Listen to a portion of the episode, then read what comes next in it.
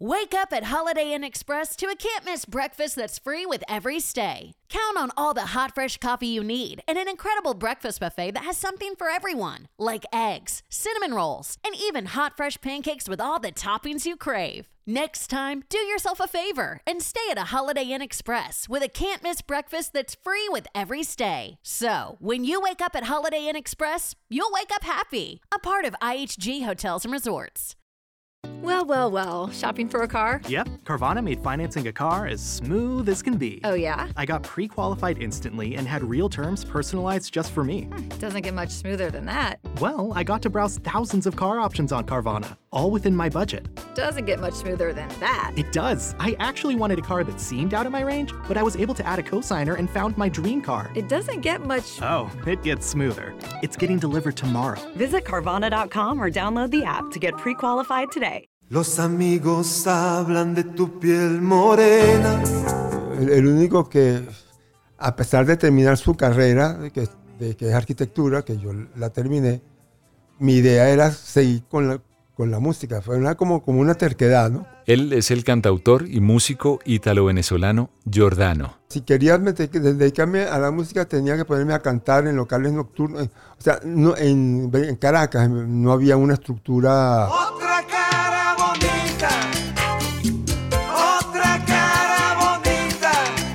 Yo siempre fui, me gustaba mucho salir de noche y perderme un poco y descubrir sitios nocturnos y meterme donde nadie me llamaba. Hoy vamos a salir A mí, a mí la verdad me hubiera encantado ser un Rolling Stone. para dejar que corra libre un manantial de corazón. Yo sigo, de- yo, yo sigo adelante mientras tenga con qué, mientras pueda cantar, mientras pueda tocar guitarra. ¿Qué puedo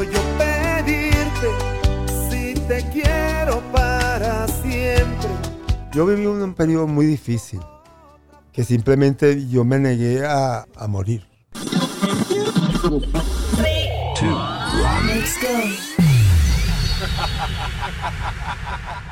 Antes de comenzar, ¿por qué no hablamos del poder de la música? El poder de la música. La música puede expresar lo que uno siente. Un lenguaje emocional, intuitivo e innato. Para mí, la música es amor.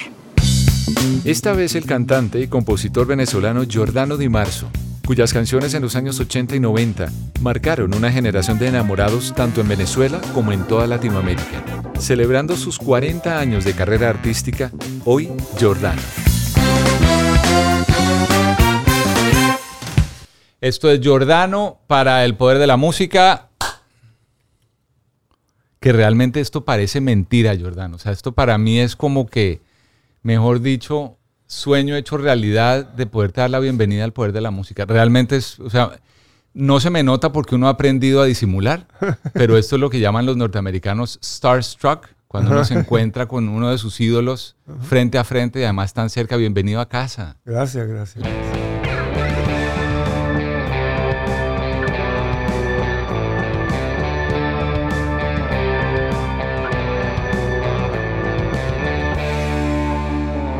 Bienvenidos una vez más al Poder de la Música. Hoy, y yo digo siempre, yo sé que suena cliché cada vez que uno comienza un nuevo episodio, dice, estoy contento de tenerte aquí, darte la bienvenida, pero es que esta vez me llena algo muy especial el corazón y la vida, porque tuve la oportunidad de conocer a Giordano Di Marzo, que es un artista italo-venezolano que durante 40 años nos ha deleitado con su música, con su talento, con su carisma, de estar en los escenarios.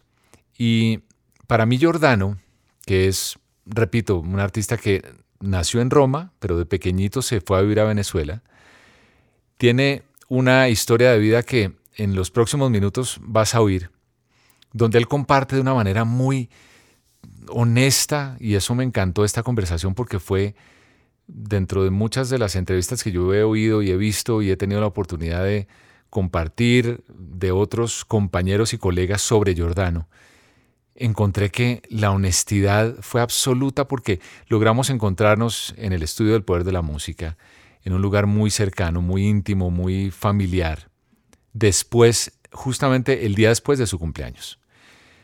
Él, y esto lo debo resaltar de una manera enfática porque resulta que la historia de Giordano la conocemos. Es un artista que desde que comenzó en los años 80 a tener pues todo el éxito, ahora tiene una carrera de 40 años. Es un hombre que durante esos 40 años ha tenido un poquitico de todo. Es eh, nacido, repito, en Italia, criado en Venezuela, que comenzó su carrera como compositor a fin en los años 70 con una agrupación que él tenía y debutó en la Facultad de Arquitectura, que esa fue la carrera que él estudió, la arquitectura. Pero es algo que él va ahorita a contar en detalle en esta conversación, entonces no quiero adelantarme mucho a ese tema. Pero a principios de los años 80 logró su primer contrato ya como solista y de ahí comenzó una carrera maravillosa, todos los éxitos, mm, un álbum donde tuvo las composiciones tal vez más destacadas a lo largo de su carrera, Manantial de Corazón, Perla Negra. Todas estas canciones que nos han acompañado durante tantos años a diferentes generaciones, pues han marcado a cuántas personas alrededor del mundo.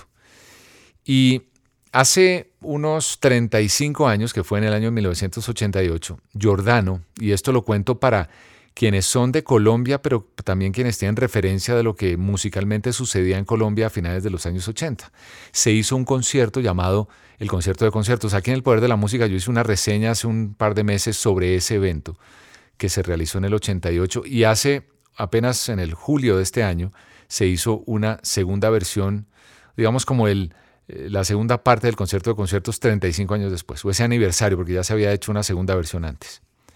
Y en la primera edición, en el año 88, estuvo Giordano.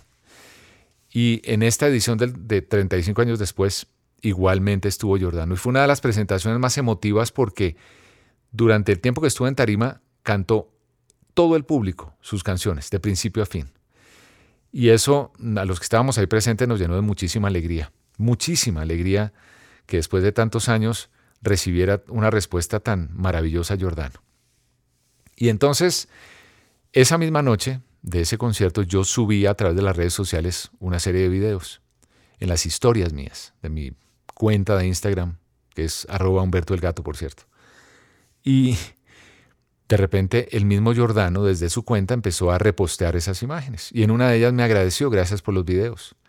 Pensé que era su esposa, Yuri, quien le colabora desde hace años, no solamente en el trabajo, pues en su vida, en su carrera, con su música. alguien tiene que estarle ayudando a Jordano, era ya la madrugada. Y pensé, pero al mismo tiempo me comuniqué con él y le empecé a escribir y, lo invité para el poder de la música, para que en algún momento que pudiéramos coincidir en la misma habitación, pudiera sentarme con calma y hablar con él de la vida, y de su historia y de su música. Y fue tan amable, tan generoso, que inmediatamente me dijo que sí. Pero esto, repito, fue en el mes de julio, día 28 de julio, para ser más exactos, en la madrugada del 29. Y estoy contando toda esta larga historia es porque me llenó de mucha satisfacción. Primero que me contestara y segundo que me diera su teléfono personal donde me podía comunicar con él y poder cuadrar en el momento que fuera y que llegara a la ciudad de Miami, donde yo tengo mi base para hacer el poder de la música y encontrarnos. Pasaron unos meses y de repente me escribe él desde su teléfono para invitarme a la celebración de su cumpleaños en un concierto que iba a ser en la ciudad de Miami el día tal, que fue justamente un día antes de esta conversación que vas a oír. Y era para celebrar su cumpleaños porque ese era el día de su cumpleaños. O sea que te cuento todo porque para mí es realmente muy emocionante y fue muy emotivo poderme encontrar con él ir, celebrarle su cumpleaños, cantarle su cumpleaños con todos sus seguidores en un concierto donde todas las personas que estuvimos asistiendo, pues pudimos corear sus canciones de principio a fin, lo acompañamos. Fue una noche muy especial. Y ya habíamos cuadrado unos días anteriores a su llegada con su esposa Yuri, que nos íbamos a encontrar este día para poder compartir esta historia, que aquí quiero amablemente entregarte y que espero disfrutes la historia de este hombre que lleva 40 años en los escenarios y que como entenderás y oirás a continuación, ha sido de altas y de bajas, pero sigue más fuerte que nunca. Así que bienvenidos al Poder de la Música. Esta es la historia de Giordano Di Marzo.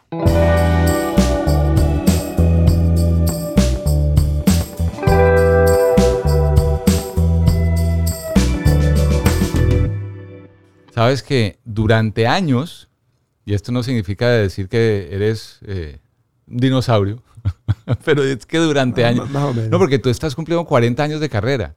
Yo cumplí hace poco 34 años de carrera, o sea que estamos por ahí, estamos por el mismo camino.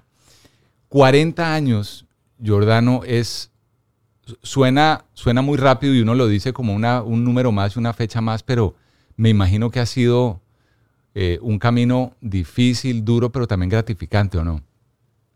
Sí, bueno, eh, hasta, duro, duro yo creo que hay quienes los han tenido más duro. Lo que sí yo creo que he tenido o- o- obstáculos. Sí. Ha, si- ha sido como una carrera de obstáculos. Desde, bueno, desde, desde que no, en mi casa no había, no, a nadie se le ocurría que alguien fuera a vivir del rock and roll, ¿no? Que era lo que en, el momen- en- en- en algún momento quería, ¿no? En la- cuando en la adolescencia dije, bueno, no, yo quiero aprender a tocar guitarra, porque los Beatles eh, y los Beatles, de los Rolling Stones y los Kings y Bob Dylan y Jimi Hendrix, pero había un antes también, yo antes quería tocar trompeta porque me gustaba Lulu Armstrong, pero no, eh, era como, bueno, lo que era del, Del adolescente. del niño, porque de niño ya había, tenía esa, esa cuestión. Pero cuando hablamos de niño es que ¿cuántos años? ¿Cómo? Más o. ¿Cuántos años más o menos eh, tenías? Tendría yo, cuando, yo cuando escuché los Beatles creo que tenía como 13, 14 años. Ok. por ahí. Pero antes había, había discos en la casa, cuando aparecieron los primeros, cuando en mi casa compraron el primer... eh, La radiola, el tocadiscos, sí. Aquí decimos, decíamos pick-up. El pick-up, ¿no? sí. En inglés, pero eh, pick-up. El picó, sin la P. Y eh, tenía que, que era un mueble con que se abría, estaba el plato, abría la radio, que sonaba muy bien, el sonido mono, no era estéreo. Y, y, y traen los primeros discos a la casa. Ajá.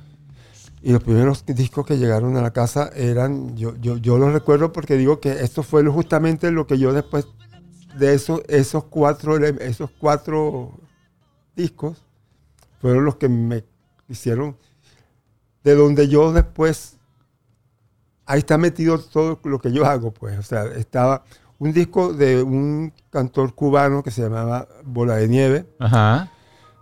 muy particular, tocaba piano y cantaba, pero ahí era con la orquesta de Chico Farrell, o sea que no, no, no era tan libre lo que hacía, porque él era como muy libre. Eso era muy de los años 50. Años 50. ¿Verdad? Sí. Años 50. Sí, años 50. Sí. Y este, estaba eh, Rock Around the Clock de Bill Haley y los Cometas, Los que fue el primer disco que tenía rock and roll en la portada. Sí. Estaba eh, Gershwin, Rhapsody en Azul. Estaba, eh, había otro. Ahorita no me acuerdo. Después hubo discos italianos, una canciones napoletanas, que era que la canción napoletana es prácticamente un género, ¿no? La, can- la canción napoletana. Pero eso ya lo había escuchado más de niño. Eh, después estaban las rancheras que se escuchaban en radio y la música que se escuchaba en radio, que era de todo, era mambo, Pero fíjate cumbia. que tú, tú mencionas todo eso y tú tenías 13, 14 años. ¿Tú, tú ya vivías en Venezuela o, todavía no, no, estabas? yo, yo llegué a Caracas, a Venezuela, a los tres años. A los tres años, ok. Y obvio, e- el, yo creo que esa parte de la geografía que nos tocó a ti y a mí, que es Venezuela, Colombia, tenía mucha influencia, eh, mucha influencia anglo en, en esos tiempos, los años 60, 70. Obviamente yo creo que el mundo entero estaba era pendiente de los Beatles y de lo que sucedía en Inglaterra y después en Estados Unidos. Pero también había demasiado en el suelo nuestro, demasiados sonidos, pero lo tuyo además tenía otro componente y era lo que tú mencionas, en Italia, que eso era otro mundo completamente diferente a lo que había en Inglaterra y a lo que había en el resto de Sudamérica. Y eso lo encuentra uno mucho en la música tuya. O sea, es una mezcla de todo eso que es Sí, se lo, fascinante. se lo encontraba más en la música de Franco, Franco de Vita. Él era más porque él vivió más tiempo en Italia, Claro. en Italia que yo. En mi caso estaban, estaba, eh, era, fíjate que la música italiana Ajá. me llegaba ma- más, por lo que yo oía cantar. En la, eh, por ejemplo, em, que es otra cosa que me di cuenta con el tiempo, que fu- fue la, la gran influencia. Mi papá, mi mamá, yo muy pequeño, Ajá. aparentemente una cosa que se les quitó con el tiempo, pero eran, parecían muy bohemios. Se les quitó con el tiempo. Se les quitó con el tiempo, sí. y ellos, que ellos eh, y el mejor amigo de mi papá con el que él llegó a, a Venezuela, toca, era, un, eh, era un artista, era artista plástico, al mismo tiempo muy, con las manos muy, muy, muy hábil. Ajá. Era de dibujante, pintor, este, hacía los, las barcos dentro de las botellas. Y la primera guitarra eléctrica que yo vi la, eh, la hizo él. La hizo él con, con materiales, cabillas, elementos. La hizo él, una, una guitarra eléctrica. Y él tocaba, él él tocaba casi nunca terminaba las canciones que empezaba pero se reunían y cantaban, y había una amiga inglesa también, que no- yo recuerdo que era, una, era inglesa, una amiga inglesa, y se, y se reunían, a mi, a mi mamá le gustaba cantar, mi papá, su sueño que no realizó sino hasta, eh, hasta el final de, sus, de, su vida prácticamente, era eh, que era ser poeta. Él estudió filosofía y letras, había estudiado derecho, salió de derecho y estudió filosofía y letras, y pero él quería ser poeta y él al final de, de su vida, o sea, en su- ya después de los 70 años, 60, 70, pero él este, escribió uh, haiku en la poesía japonesa. El No te puedo Entonces escribió un libro de haiku, escribió un, un- un libro de, de una, como una crónica de, de viaje, porque él le dio la vuelta al mundo en velero. No, no, Y- no, no, no. Y entonces, pero eso, o sea, eh, Renato, que era el que... El de la guitarra. había sufrido de parálisis infantil, entonces tenía las piernas pequeñas y débiles y caminaba mm, mal. Y la amiga inglesa y mi mamá que quería cantar. Y yo creo que eso que, que me, me quedó como en el subconsciente. De, de alguna forma, sabía que había ocurrido, pero creo que fue, fue una época que fue, que fue, que después se, acabó también, que fue más feliz. A mi papá tra- trabajaba mucho y, me, llegaba a la casa y me llevaba al, cine los domingos, porque trabajaba hasta el domingo. Y, y que fue que esa época, después, como yo creo que hizo efecto la las dificultades y el exceso de trabajo y todos sus rollos ancestrales. Con lo que carga uno, Con, con claro. lo que cargan, empezaron a hacer, em, a hacer mella y la cosa cambió, ¿no? Y, y ya no, fue, no había tanta felicidad y tanta alegría. Y, y esa, y esa no- nota... eh, Bohemia, bohemia que existe, desapareció. desapareció. Mi papá fue empresario, mi mamá era- estaba frustrada, no, porque mi mamá era artista plástico también.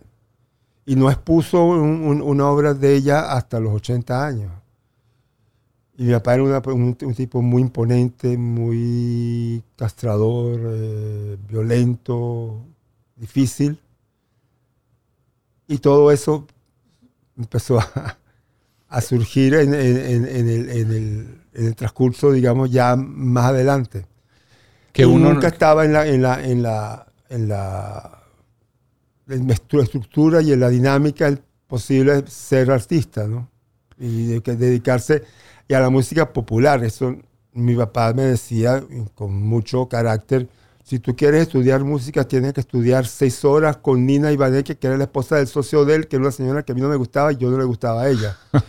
Era una señora bastante antipática. Qué horror, claro. Entonces, bueno, dice, bueno, si yo eh, para vivir de la música tengo que estar... quiero- Y cuando yo me metí, cuando por fin tuve una guitarra, ¿A los cuántos años? a los 18, Ajá. ¿Te- qué, qué guitarra era? ¿Te acuerdas?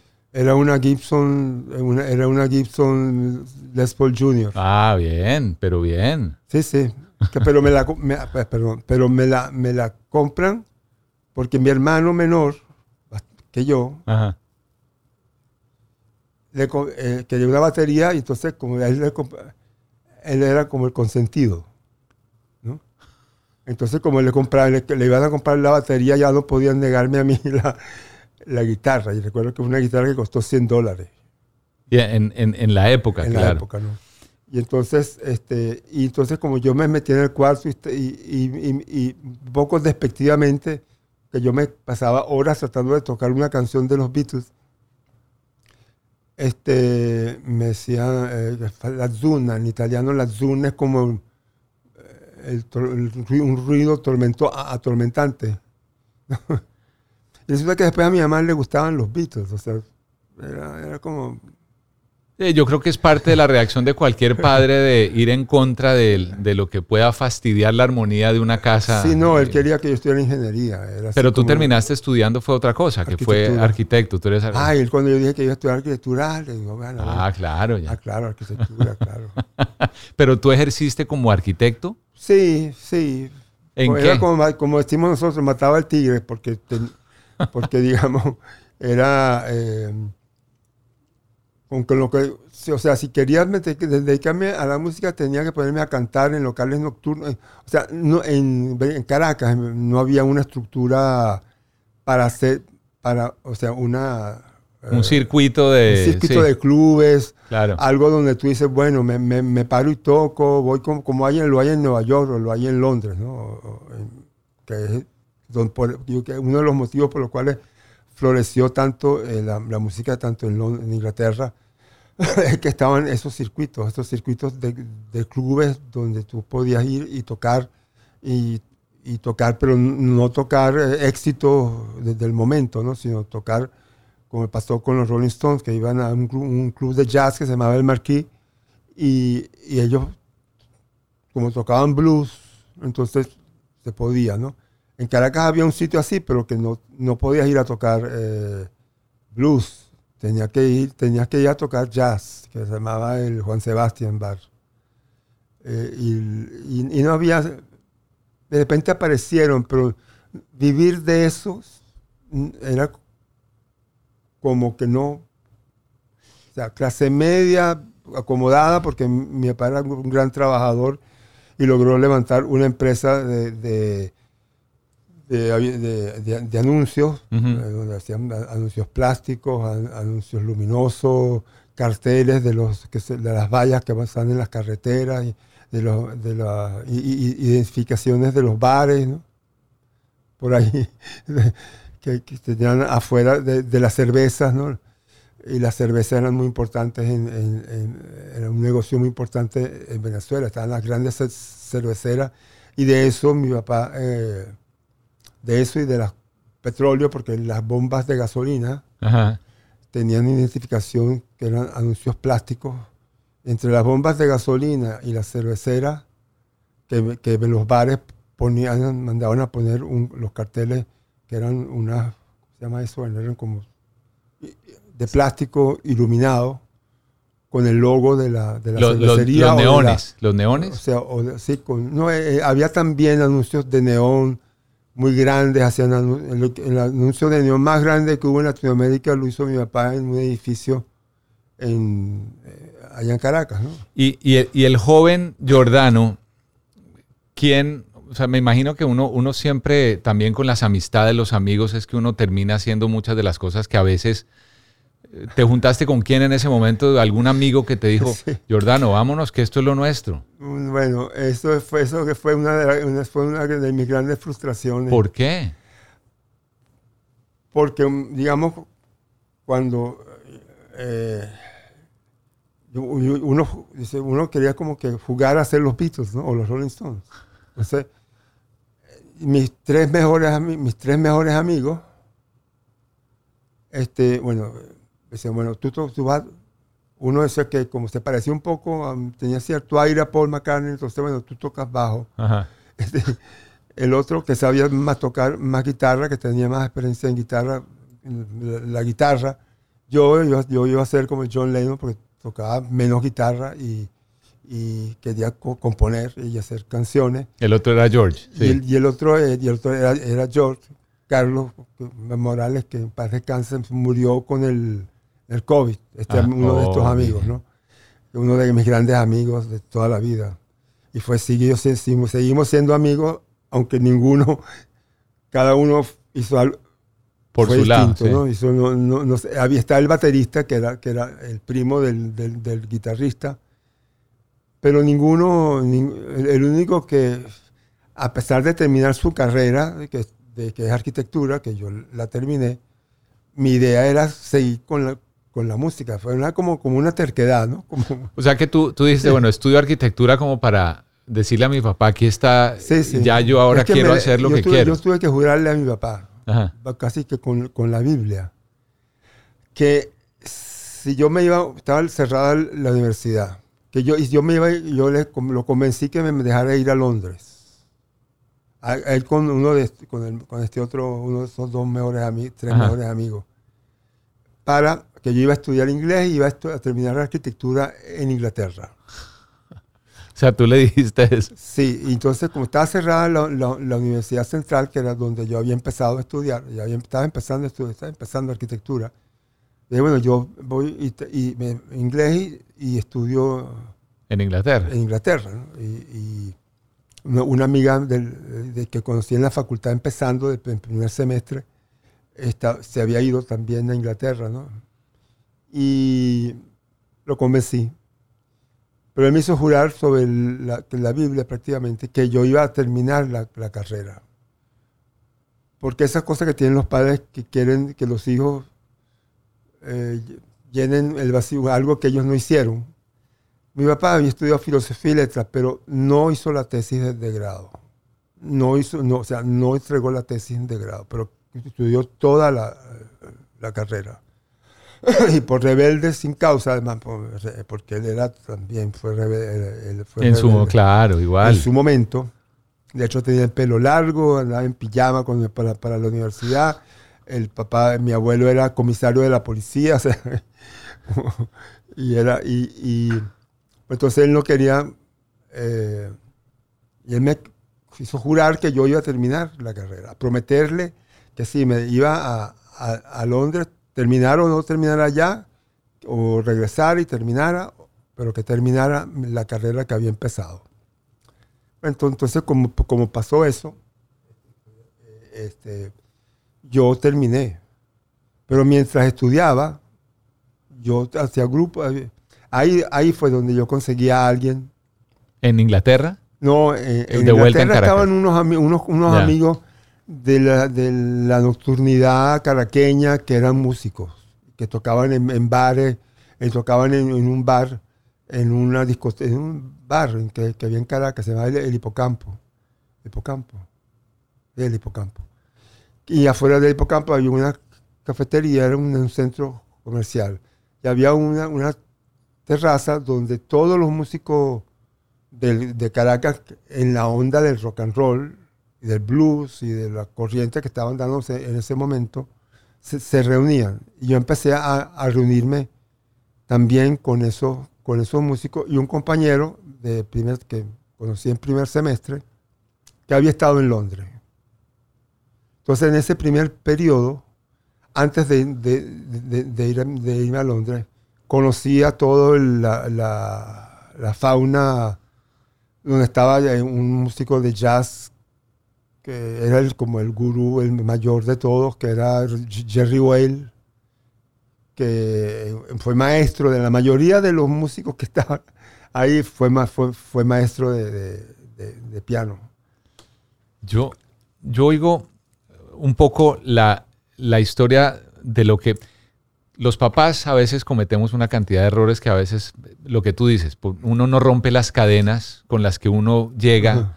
Y uno repite muchas veces lo que los... A mí me sucede, mi papá en paz descanse, yo a veces con mis hijas, yo digo, por una acción u otra o un comentario o algo, yo digo, me miro al espejo y digo, estoy siendo como mi papá y esto era lo que yo no quería hacer.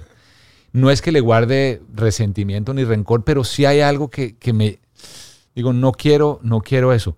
¿Tú en algún momento llegaste a sentir eso por, por tu papá? ¿Algunos sentimientos que uno diga, si yo no hubiera o si él no hubiera, esas cosas existen en... Bueno, lo que pasa es que una de las cosas que me quedó a mí, yo era muy tartamudo. muy tartamudo. El, el tartamudo sigue siendo tartamudo toda la vida. ¿Cómo lograste pero dejar uno de puede- serlo? Uno, uno tiene, eh, digamos, herramientas para, para a veces ocultarlo un poco o cierta seguridad en uno mismo, entonces se te va aliviando esa... eh, yo, yo cuando me siento amenazado en, en algún punto oculto de mi, de mi subconsciente y de mi alma, me da... Me, se me tranca un poco la, el, habla, ¿no? Y era, yo creo que tenía que ver con mi papá, que era una persona muy, muy violenta, este, muy, eso que te dije, castrador y muy eh, sobreprotector. Y, pero eso a mí me dio, yo creo que, y a mí, que con mi hermano no lo fue así, pero yo creo que para mí fue mejor que fuera así que para mi hermano, que, no- que, que- que fuera con el que fueron permisivos, muy permisivos, extremadamente permisivos. Y yo creo que e- es el tener una, como un reto, como yo, yo, yo voy a, yo tengo que tener algo que demostrar. Claro. ¿no? A pesar de mis dificultades, a pesar de mis, de mis limitaciones, a pesar de no haber tenido el chance desde pequeño de eh, que me pusieran, qué sé yo, a estudiar piano. Arte, o sí. De pequeño, eh, algo más, más con lo que a mí... De hecho, fíjate que cuando a mí me salió un... eh, hice un... En el colegio, hacían cuando estaba en cuarto año. Los exámenes psicológicos. año, ¿no? Ajá. Una- una- un examen de, Sí, sí, sí. ¿cómo se llama? de orientación profesional. Sí. Me hacen el examen de orientación profesional y yo recuerdo, lo que recordaba yo de ese examen, lo que recordé por mucho tiempo de que ese examen era que había lo que yo vocaci- vocacionalmente era eh, hacia la medicina y el otro y el otro cosa no me acuerdo no me acuerdo cuál era la y había un segundo que no tenía nada que ver tampoco pasan los muchos años y revisando entre los una- en casa de mis padres una vez fui y revisando entre los mi- mi- mira que esta caja son son cosas papeles tuyos Los exámenes. encuentro lo- el, el- Resultado del el examen. resultado. Yo digo, en primer lugar, literatura. En segundo lugar, música. Yo, ¿Cómo es que no me.? ¿Cómo es que no, no, no? ¿Cómo, cómo es que no, no? Mira, literatura y música. No puede ser, no puede ser. O sea, y, yo, ¿y cómo eso que yo, que biología, medicina, en qué momento? O sea, de- de- por- o sea, es como si me hubieran dicho algo, como sabes, como eso que te lavan el, el cerebro. Y no, no, tú, tú eres, o, o- eh, ¿cómo se llama eso que dije? Eh, medicina, en segundo lugar, ingeniería. Sí. Y yo hice el cursillo de preingeniería además y me rasparon. No, no me rasparon, sino que como me rasparon en matemáticas en el examen de reparación, no podía entrar en ingeniería. Yo, eh, fue algo así que como yo subconscientemente no pasé los exámenes, cuando después, cuando ya había pasado la oportunidad de entrar en ingeniería, hago el examen de matemáticas y sacó casi, saqué 19, o sea, que hubiera podido el profesor que me, que me ayudó en la cosa me decía que tú, ves que tú, eres, tú, tú lo sabes todo, lo que pasa es que muy desordenado. Y, en- y entonces yo recordando toda esa, todas esas eh, cosas, digo, oye, ¿cómo tú le jodes la vida a un niño? Porque yo cuando, creo- claro. tú- cuando si tú te fijas en lo que... Deja que fluya, ¿entiendes? Pero Jordano, es que yo creo que pensando en esa época, y no, no por justificar a los papás de uno o los errores de los viejos de uno, pero eran, era una época donde el arte, fíjate que hoy en día, 2023, seguimos en esa lucha de ver el arte. Yo lo veo como una gran salvación. Yo he tenido la suerte de que mis hijas, la mayor es artista plástica y la, la menor es música. Entonces, para mí eso es la gran bendición porque yo siempre he ido por el lado del, de- del arte y- Ujú. y mi vida la he llevado por ese camino y yo sé la importancia que tiene el arte para el desarrollo de la persona, de la personalidad, del, ser humano, para la empatía que creo que necesitamos y debemos tener.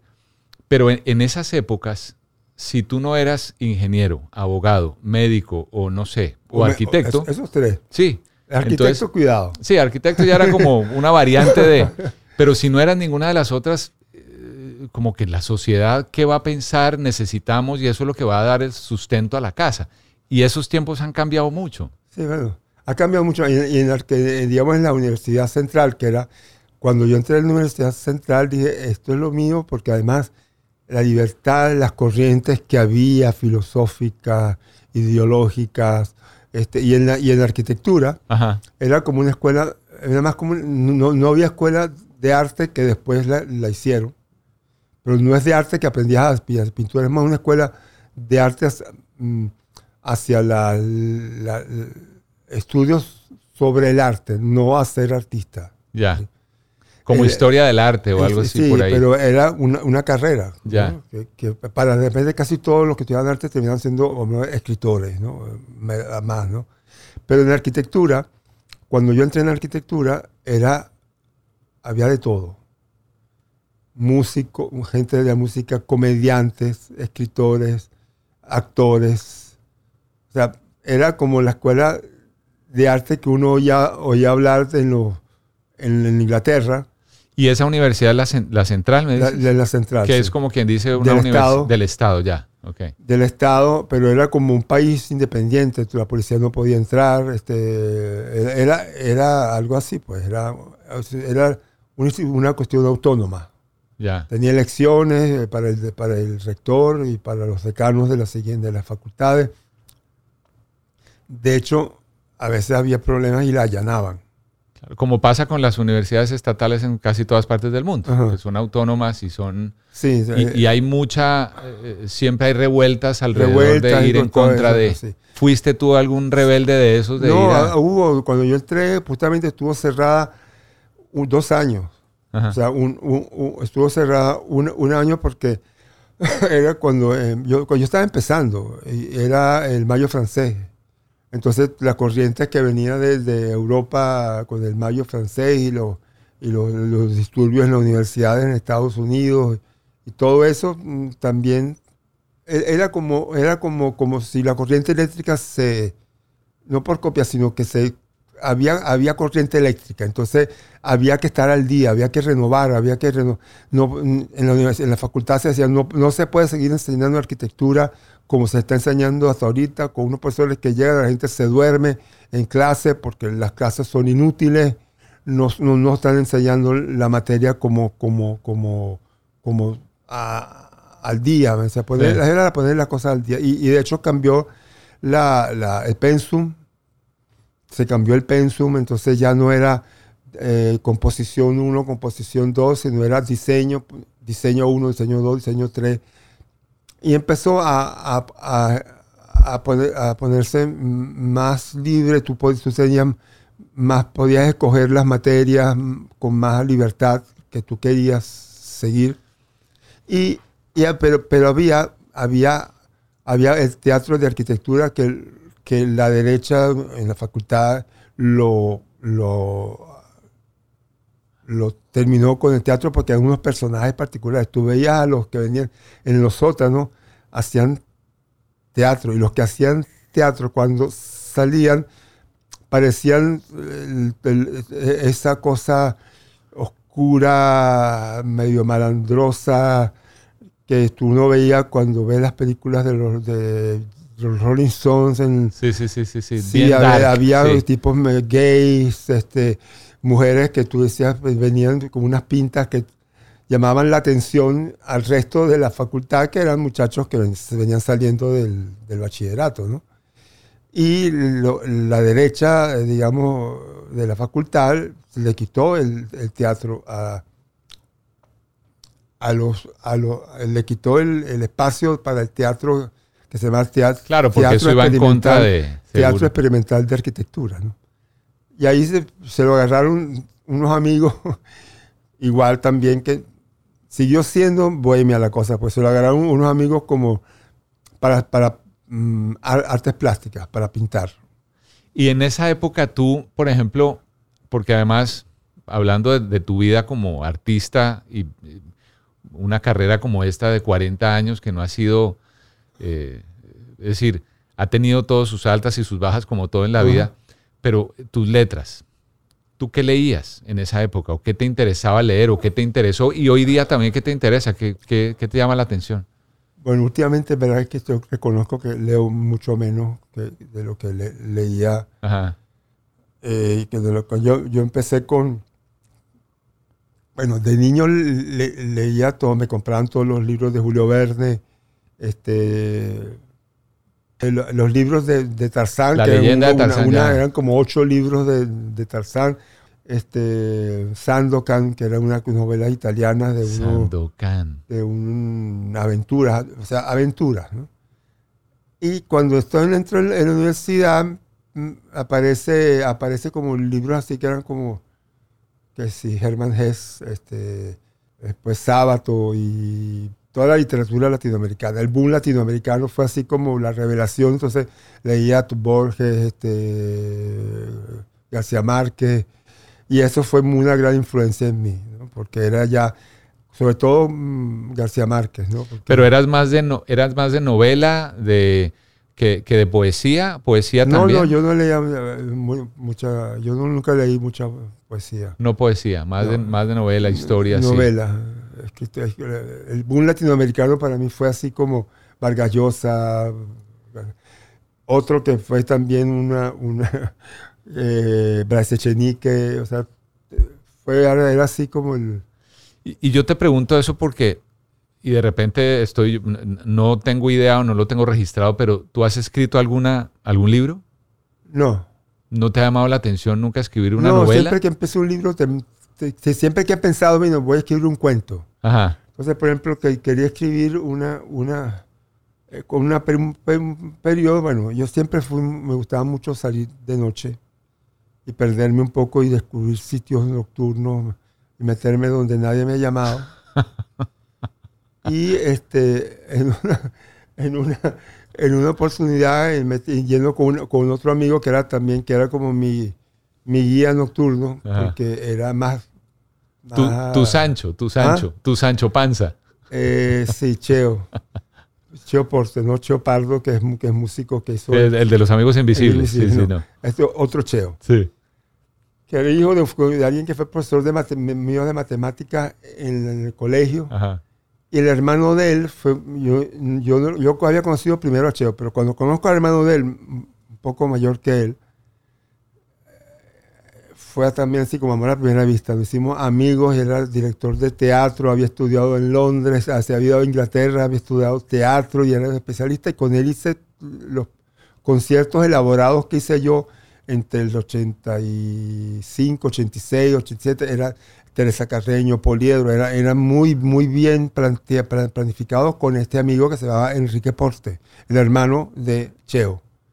Y Cheo era, eh, era un, un- ¿cómo se llama? Un conocedor de la noche caraqueña. Conocía a todos, había sido, y era eh, muy preparado, era educado, pues no era, pero había sido portero, eh, barman, eh, maître de restaurantes, este, Toda la noche y la conocía. que- y cada vez que, que de, de hecho después fuimos socios con el otro, con Carlos, el que, el que, que era el que, que me- enseñó a hacer la barra de, de- de- de la guitarra, Ajá.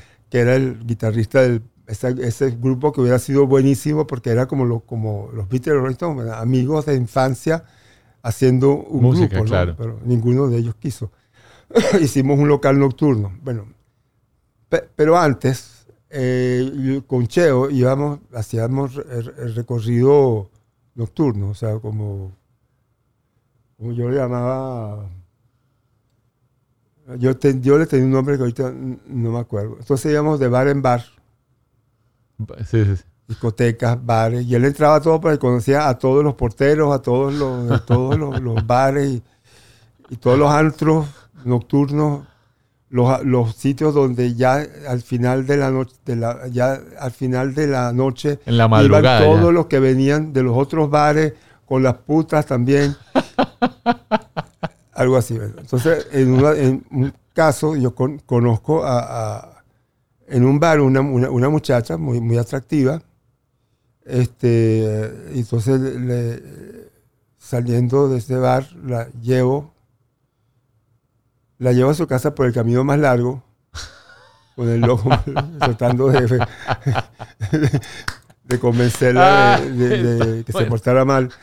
Pero, pero no. Pero eh, la había conocido en un, en un bar, ¿no? Que Ajá. era- creo que le llamaban el túnel. el nombrecito.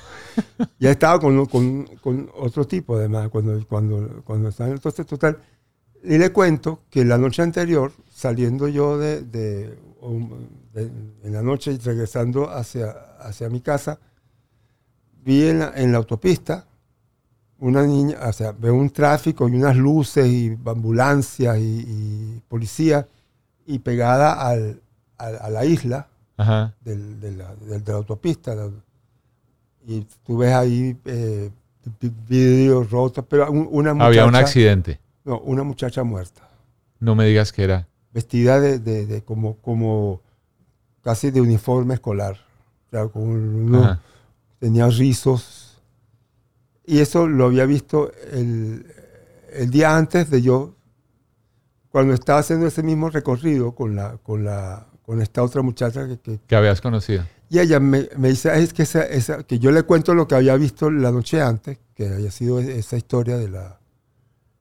Había visto a la muchacha pasando, ella estaba boca abajo, en la- en- pegada a la, a la isla. Eh, ella me cuenta que esa era una muchacha que ella conocía Oh. y que era una muchacha que le gustaba el, vivir- eh, le gustaba poner vivir en el peligro, pues. Entonces, entonces eso me dijo, oye, mm, había entrado, yo también había, ent- entraba cuanto antro que había en Caracas, este, en el centro. Ah, de- eras necio, Jordano era ¿Ah? necio. Eras necio. no, eso no, la pasaba muy bien. ¿no? Era, era, era, era, era una, una, una, no No, sé, pero- era como eso, filia, pero eh, nochefilia. Nochefilia. ¿no? Eras noctámbulo, eras Sí, sí. noctámbulo. y arriesgado, ¿no? Porque mis otros amigos no, no hacían lo mismo. Ninguno de mis amigos de, de- de toda la vida era así. Entonces, a mí en eso, cuando veo, se me ocurrió hacer, oye, voy a escribir una a que, que me gustaba también, una novela, un cuento policíaco. Y, y ahí de repente pensé, voy eh, a la policía y voy a investigar a ver qué, qué, cuál era la historia policíaca. Pero claro, ya, ya en ese periodo ya era Giordano, ya era Giordano conocido. Ah, no, ya no, ya era, sí, ya estabas Entonces, en ya, otra bueno, onda. si, voy, si voy a la policía a preguntar, van a pensar, o sea, no, no, no puedo hacerlo. Qué película. Pero No. tienes que escribir o una novela o tienes que escribir una película, Yo algo. un cuento, un, un cuento o una novela, depende, pues, un coincidiera, me salía con Pero entonces yo empecé a escribir. eh, Ajá. y, y lo que hice fue una canción. O sea, sobre ese. Porque además, mezclado con una muchacha, cuando yo tuve ese, ese local, que tuve un local nocturno que se llamaba Calle Luna, con mis dos amigos, con Cheo, que era el- ella, ella iba a ser el, el anfitrión del, lo- del local, y, y Carlos Morales, el administrador, porque estudiado economía.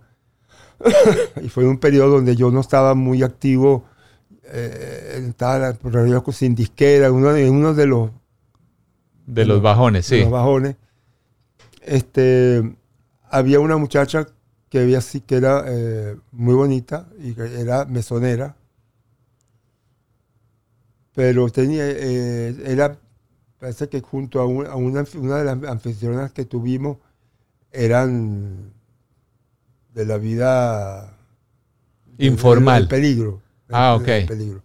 Y la mataron a esa muchacha. Entonces, una- cuando yo, eh, yo, me- yo me voy de viaje en un sitio, un viaje de promoción, de tocar en un lado, y, y- y la votan porque era, tenía un amigo que era, eh, que parece que vendía drogas, y, y entonces en- entraba unos problemas porque entraba al local, entonces para, no lo podíamos permitir en el, en el local, porque se permitíamos que alguien entrara a vender drogas dentro de Era un, bar con música en vivo, se va a Calle Luna, que habían 200 personas.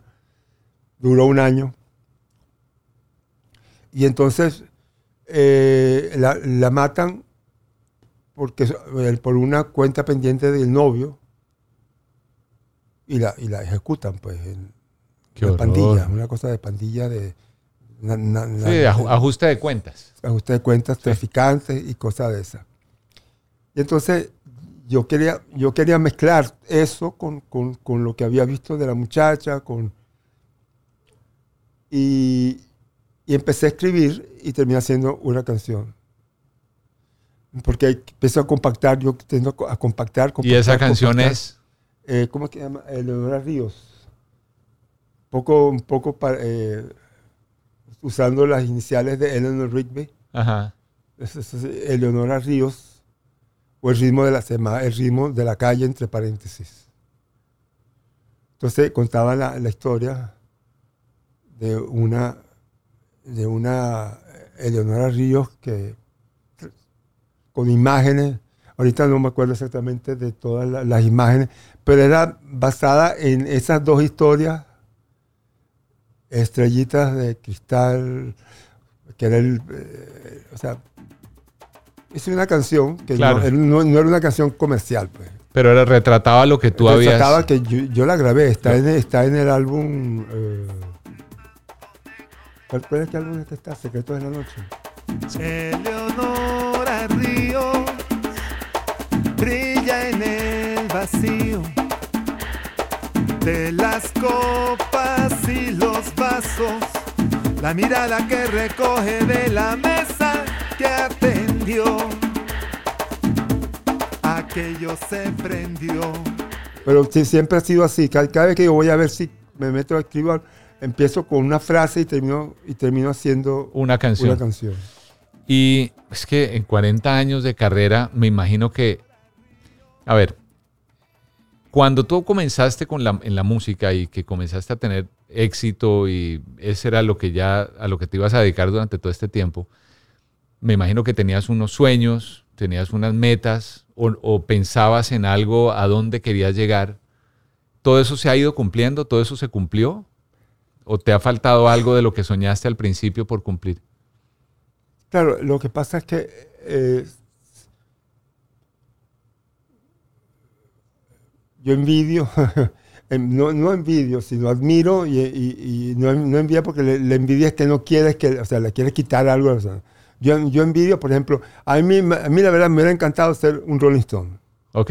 Sí, o sea, estar, en- estar, ser uno de los Rolling Stones. Ok. Es- eso hubiera sido eh, eh, lo, lo- que más me hubiera gustado. Sacaron disco nuevo hace Sí, poquito sí, no, y no, está buenísimo. Y, y lo tengo. Y la franela que yo tenía a- anoche eh, salió con, en un paquete especial. No con- te con- creo, ¿eso era de, lo- de los Rolling Stones? Sí, sí. Era la lengua, Sí. pero con, con la forma del, de la- Claro. del diamante Hackney, Hackney, Hackney Diamonds. Diamond, que es como un diamante. Y es la, la lengua del, en una franela. Y me la puse anoche. O sea, que ese era el Me sueño la tuyo. regaló, me, la- me la regaló eh, eh, Miranda, la, la- la- la hija de nosotros.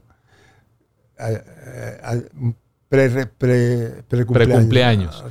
Entonces, el, el sueño tuyo era ser un Rolling Stone. Pero eh, si uno se pone a ver, tú eres un Rolling Stone. O sea, tú tienes una carrera que son 40 años, ellos tienen 60 años de carrera porque comenzaron antes. Pero, pero tú eres un Rolling Stone. Tú eres para nosotros en Latinoamérica un Rolling Stone. Estás en un escenario 40 años después, el eh, 28 de julio de este 2023 te vimos en un reviviendo un, un concierto que marcó un país entero, que fue en Colombia, el concierto de conciertos en el 88 y 35 años después estabas ahí mismo parado cantando.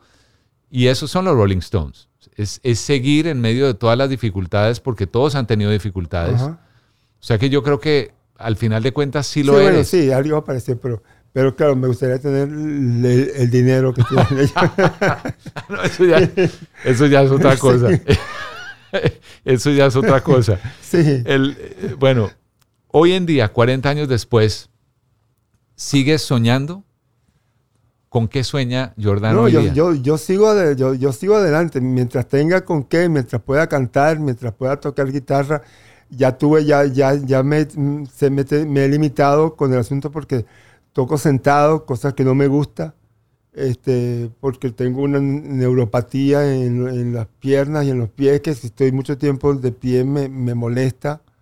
o sea, la tengo siempre y si estoy de pie es más todavía, que me quedó por, el, por la, las quimioterapias, con el trasplante, entonces eh, es así una limitación que, que me, me gustaría tener más Movilidad. Más, más movilidad, ¿no? Y, pero, pero yo sigo, o sea, yo no pienso parar. A, a veces me, me canso, eh, me, me, fastidia un poco lo, hacer maletas, eso siempre. Me gusta tener siempre una maleta lista o alguien que me la haga completamente, que no tenga yo que estar pensando en y tener que meter medicinas en la maleta. O sea, que en estos volvemos al tema porque es que yo, yo Además tuve el gran privilegio de poder estar celebrándote el cumpleaños con tus seguidores en un lugar también muy, muy bonito en Miami y, cantarte el cumpleaños que nunca hubieran pensado, le, cantamos a Jordano el Happy Birthday. El, e, ese, ese proceso que ha sido largo de, de salud, de vida, de música, de altas, de bajas, eh, en algún momento pensaste, no, voy a, no quiero seguir, voy a, echar, tirar la toalla, o sea, ¿pensaste en renunciar a, esta carrera? Bueno, yo lo pienso, no, es que piense dejar la, carrera, yo pienso que me gustaría eh, no depender tanto de cosas que no me gustan, o sea, que, me gustaría, por ejemplo, tener, eh, o sea, lograr algo que, una de las cosas que, es más, que ha sido más difícil, pero por el, digamos, por las circunstancias, más que por otra cuestión, que es las giras de repente, giras, gira una gira de verdad, una gira donde, donde tocas 50 ciudades con, con tiempos de, que descanso y con una serie, y entonces que donde tú te agarras el ritmo y le das y le das y, terminas, entonces te pasas el año componiendo, preparando, preparando un álbum, eh, y o sea, esa cuestión siempre nunca, nunca se ha logrado completamente, pues, o sea, siempre ha sido eh, y de repente otra vez y de repente eh, el disco y el disco entonces obstáculos porque resulta que quiero hacer un disco de, de una manera y hay obstáculos para, para hacerlo. Eso, o sea, ese tipo de... Que haya más constancia en el... como, Un, como, como, algo más fácil. Claro, claro. Se, se, siempre, siempre, cada vez un obstáculo y otra vez un, un, un obstáculo. Y, oye... Ahora que hablas de música nueva o de, o de cosas nuevas, porque la carrera tuya y, quienes nos están viendo y oyendo saben perfectamente lo que ha sido Jordano en estos 40 años, las canciones más importantes, lo que han sido estos años para el público latinoamericano. Eh, en el 2020, que fue la pandemia, tú sacaste un álbum nuevo, que fue en medio de pandemia. ¿Hay otro álbum que venga en camino? ¿Estás trabajando? ¿Sigues trabajando en música nueva? Porque en la presentación oímos cosas nuevas. Justamente, eh, sabes que después de un álbum, uno pasa un tiempo como que no compones, ¿no? A lo mejor vienes con, vienes en el, con el ritmo de haber compuesto y compuesto y compuesto canciones y canciones y de repente me a hacer dos más. Y de repente mm, viene como, bueno, yo lo veo, yo lo dije anoche en el concierto, este, que hay como, un, como, la, como la siembra, pues, que uno siembra, cosecha, después pasa un tiempo que tiene que, la tierra tiene que fertilizarse, tienen que, tienen que volverse a echarse la semilla y pasar un tiempo hasta que tú puedas cosechar. Y eso, eso es parecido, porque terminas un disco y queda como seco, vacío, porque sacaste todo lo que tenías que sacar en ese momento, de lo que venía y todo tu, de alguna manera reflejar, es ficción, no, no, las canciones son ficciones, pero son las ficciones vienen de la realidad, ¿no? Son, es realidades convertidas en ficciones. Y tienes que, y además, toda la parte musical es como que agarras aquí, agarras allá, tienes influ- las, influencias, el, eh, acordes, mm, melodías. Entonces, como para sentir que otra vez son frescas, Bueno, tienes que pasar un tiempo, ¿no? Hoy en día, ¿qué, ¿cuáles son las referencias que tienes? ¿Qué oyes tú hoy, hoy en día que Bueno, te yo llame lo la que hago hoy, hoy en día es me, me meto en YouTube Ajá. y voy viendo y una cosa me lleva a otra, cuando veo una entrevista y, nombran a un grupo y dije, déjame escuchar ese grupo y y a- veces escucho cosas muy viejas, cosas que, que no es que no es que no había escuchado y que la- o las vuelvo a escuchar, cosas que se me habían olvidado y las vuelvo a oír.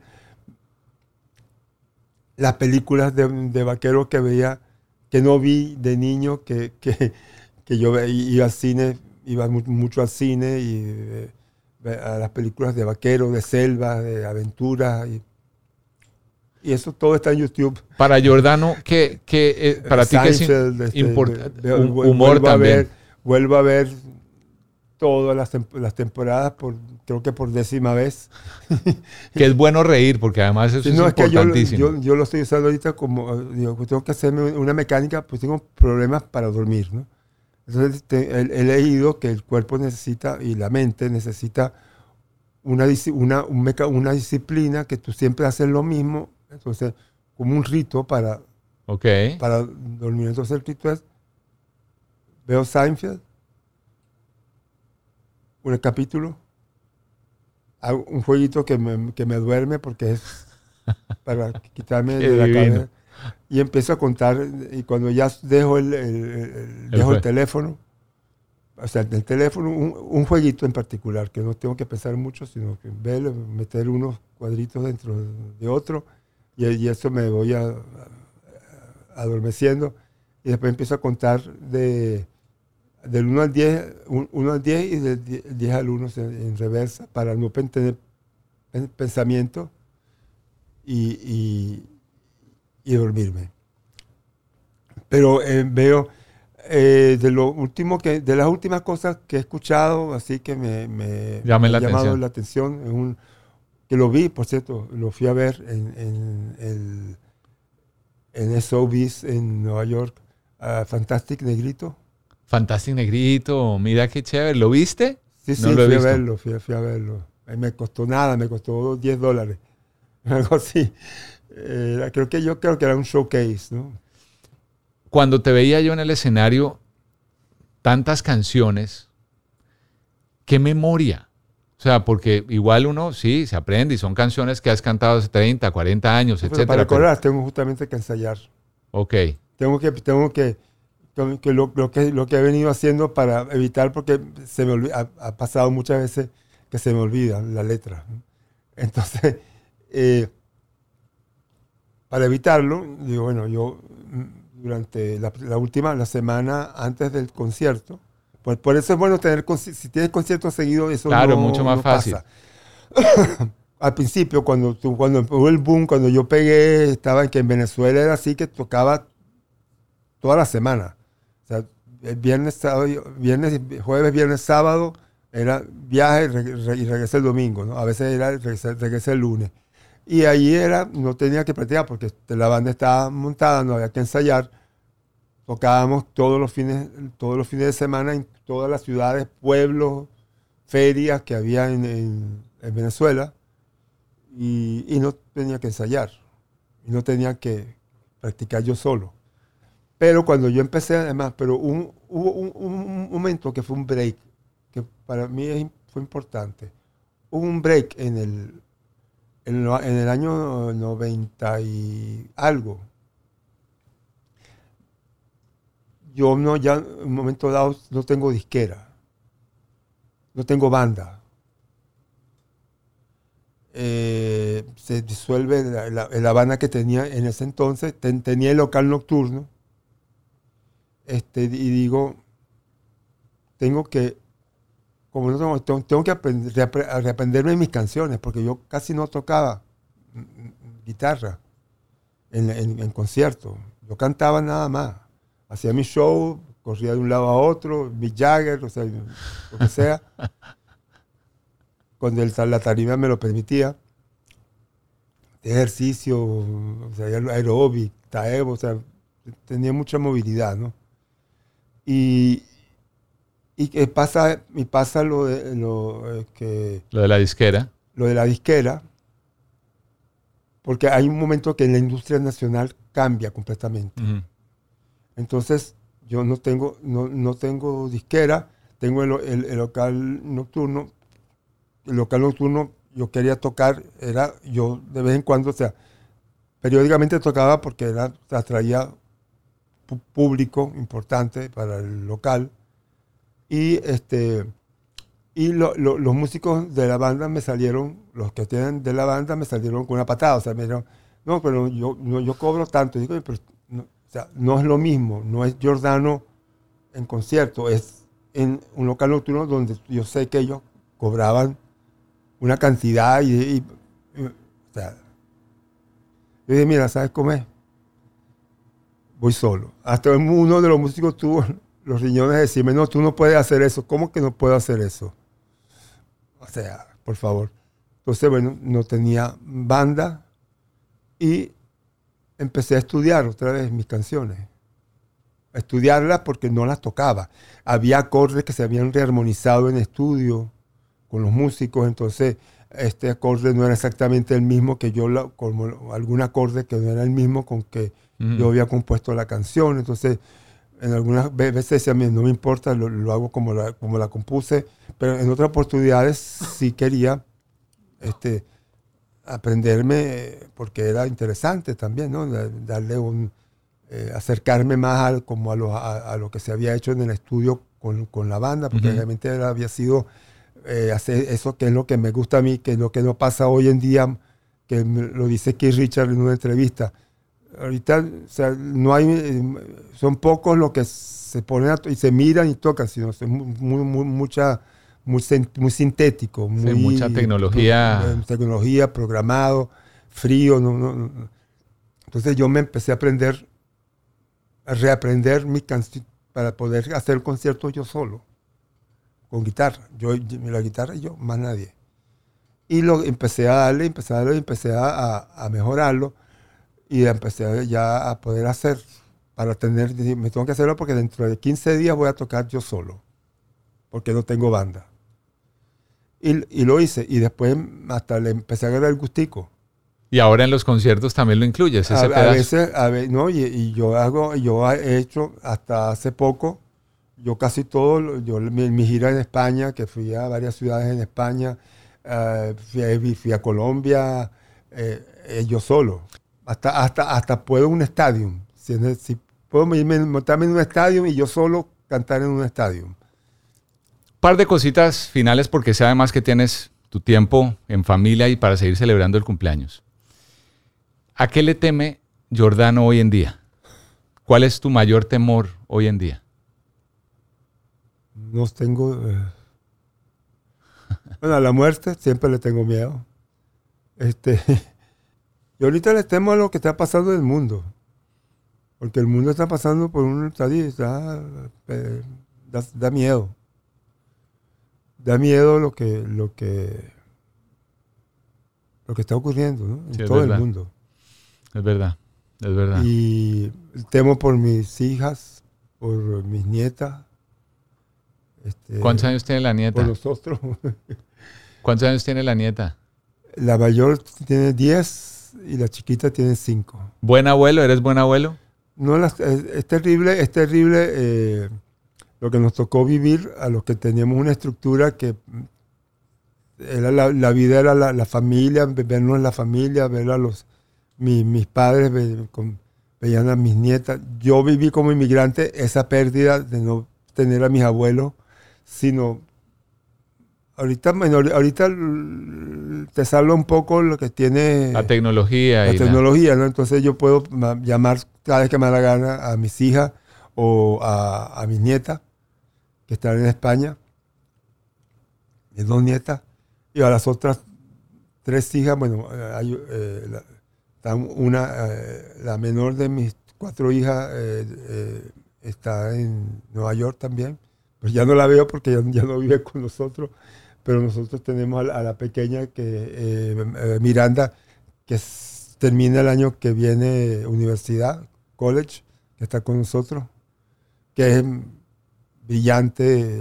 Las dos pequeñas son así, que estudiaron, eh, fueron sobresalientes en, en notas con becas y todo. Este, bueno, tenemos por, por, por, por ellas porque el mundo... Claro. yo- me imagino el mundo en 20 años, si es peor que el que, que este por lo que está pasando, me, me, me asusta, ¿no? Y te iba a preguntar qué, qué te hace feliz, pero yo creo que ahorita hablando de tus hijas y tus nietas, creo que esa es la mayor felicidad, ¿o no? Sí, o sea, yo, yo viví un, un periodo muy difícil. ¿no? Yo viví un periodo que estaba, que simplemente yo me negué a, a- a- a morir. Entonces después de eso, como que es como, como que yo vi- estoy viviendo, ¿cómo se llama? Un periodo, eh, no- sé si es una ñapa Tiempo extra. un tiempo extra, ¿no? Entonces, es un tiempo extra. Y ese tiempo extra eh, lo agradezco. Entonces, lo que tengo, siento ag- agradecimiento. Mm, ciertas facultades físicas mm, las perdí, ¿no? O sea, no tengo la misma energía porque es- eso fue muy, muy, muy fuerte, ¿no? Eh, el deterioro físico en, ese periodo. Pero todavía estoy aquí, entonces mm, he logrado superar ese dete- deterioro y pienso seguir superándolo porque eh, eh, tengo ya planes ahorita cuando regresemos y de ponerme más en forma física, mejor forma física. Eh, Sí, Jordano hay para rato. Jordano hay para rato. Una última, Jordano, que evidentemente no puede faltar en, en este podcast que llama El Poder de la Música. Para Jordano de Marzo, ¿cuál es el poder de la música? Fíjate que el poder de la música creo que Yuri lo ha notado más que yo directamente, porque cada vez que yo tengo... Fíjate, ayer, ayer es un ejemplo. Yo estaba preocupado porque vengo de un catarro y está mm, flema y tos y no sé. El, el temor, uno de los temores míos es no poder cantar, ¿no? Que la voz mm, se, me, sí. se me vaya, ¿no? Y resulta que a pesar de mm, tener eso y tener con, congestión y una tosecita con, que, que no termina de, de quitarse, pude cantar. Y muy bien. Hubo ciertos momentos en que, oye, que no lograba, eh, que se me atravesó un pollo ahí. Sí, sí, sí. Sí, una- digamos que una flema. O sea, se atravesó una flema. Sí, y, y entonces me, me costó, y son una canción que empieza muy arriba, en, el- en- en- la melodía está muy... Pero yo sé, y además una de las cosas que yo, que, que yo sé que si estoy bien, yo ahorita tengo más resistencia cantando que, que hace 20, 30 años. Bien. Eh, Y porque, además porque man- también por man- manejo y me, me- me dio mucha alegría escuchar el disco de, de los Rolling Stones y escuchar que Jagger, que tiene 80 años, o sea, canta que, Sí. mira, que mira, o sea, no se Con le ve los con sí. energía, pasión, o sea, brutal. No sé si tú escuchaste la canción, las canciones del Sí, disco. sí, sí, eso, no. Y brutal, tiene todo, parece, es brutal. parece el mic de hace Sí, 50 sí, sí. años. Es un poco demasiado, eh, ¿cómo se llama? La voz está un poco, le, le pusieron un poco de efectos que me, me hubiera gustado que no se lo hubieran, hubieran dejado, quitado un poquito. Pero, pero, pero está ahí, está muy, muy bien y moderno y hay canciones muy buenas. Bueno, entonces, es- eso es como un ejemplo para mí. Entonces, yo, yo he visto los Rolling Stones seis veces. Desde lo, lo vi por primera vez en, el- en el 71, nosotros lo hemos visto cuatro. Cuatro. Y siempre lo, lo disfruto. Entonces dije, pues, es como, es como bueno, si, ellos, si, él, si ellos pueden, yo también puedo. ¿no? Es algo así, ¿no?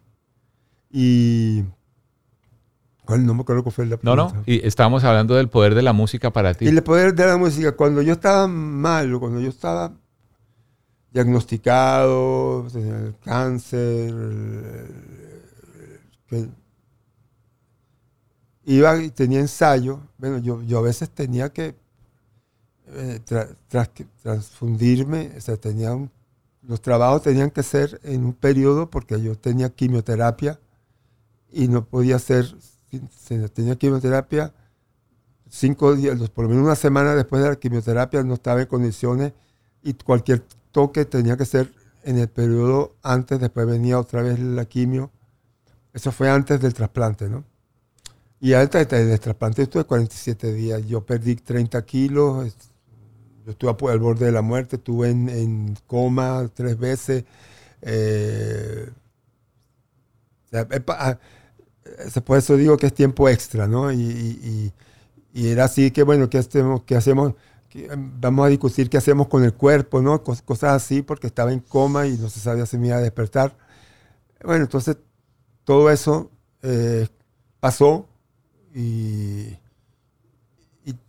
le doy gracias a, Yuri, a todo, a todo lo que me, y, la música fue parte del... De la sanación. De, de esa sanación.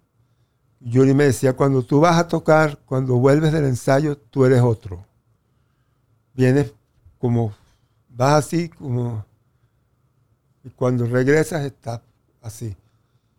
Y, la música tiene eso. Fíjate, cuando estaba yo en el hospital, que fueron 47 días, este, había una, un, un, joven, Alessandro, se llamaba Alessandro, de origen italiano, casualmente, y que andaba con, un carrito, uno, uno eh, en, el piso donde estaba yo, había 30, 30 habitaciones.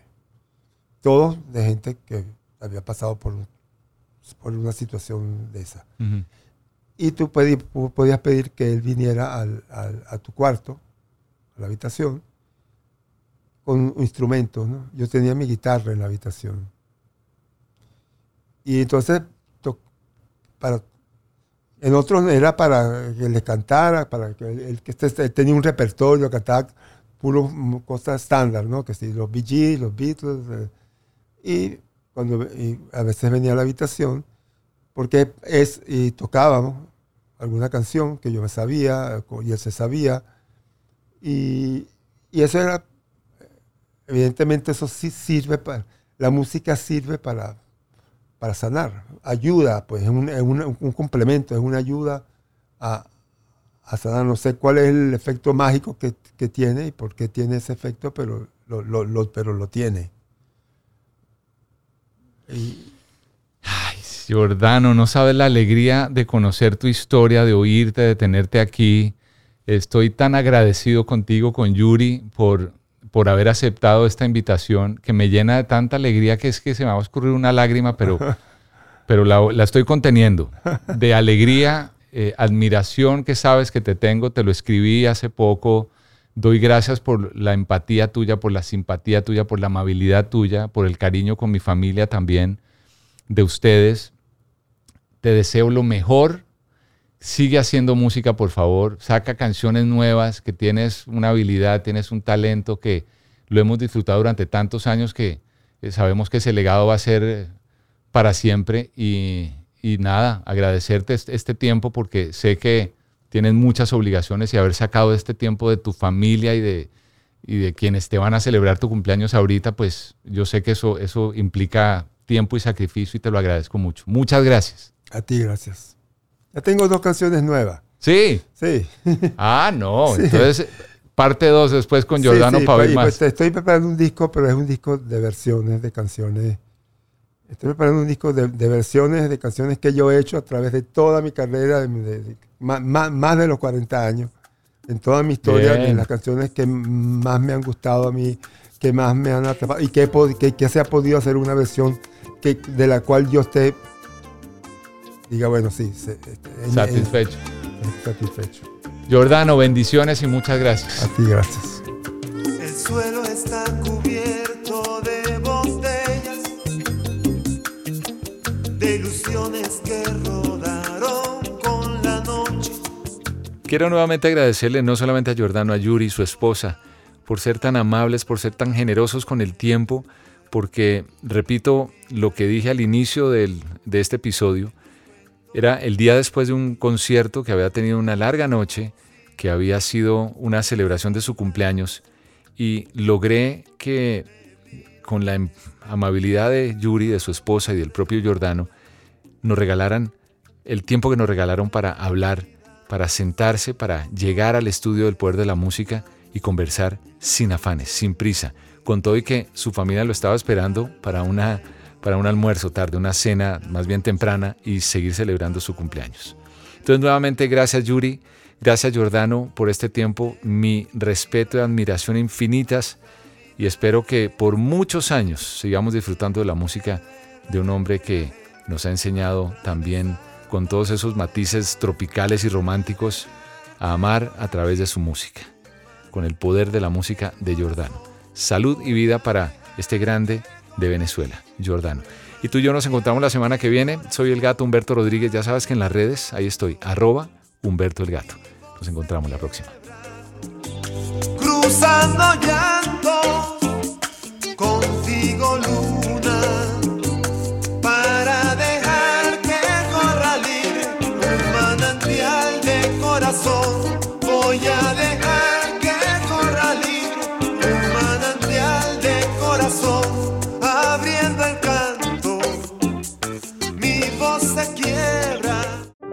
Glittering ornaments, fragrant wreaths, and wide eyed wonder await you and your family this Christmas at Biltmore.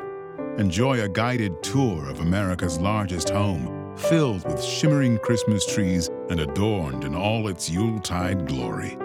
Then make the most of your visit and imagine yourself as a holiday guest of the Vanderbilts at one of our overnight properties. Plan your stay at Biltmore.com. Cuando el tráfico te sube la presión, nada mejor que una buena canción. Cuando las noticias ocupen tu atención, enfócate en lo que te alegra el corazón. Y cuando te sientas mal, un buen médico te ayuda a sanar. Sabemos que mantener tu salud es tu prioridad, también es la nuestra en Kaiser Permanente, donde trabajamos juntos para cuidar de todo lo que tú eres. Kaiser Permanente, para todo lo que tú eres. Kaiser Foundation Health Plan of the Mid-Atlantic Stay Inc., 2101 East Jefferson Street, Rockville, Maryland 20852.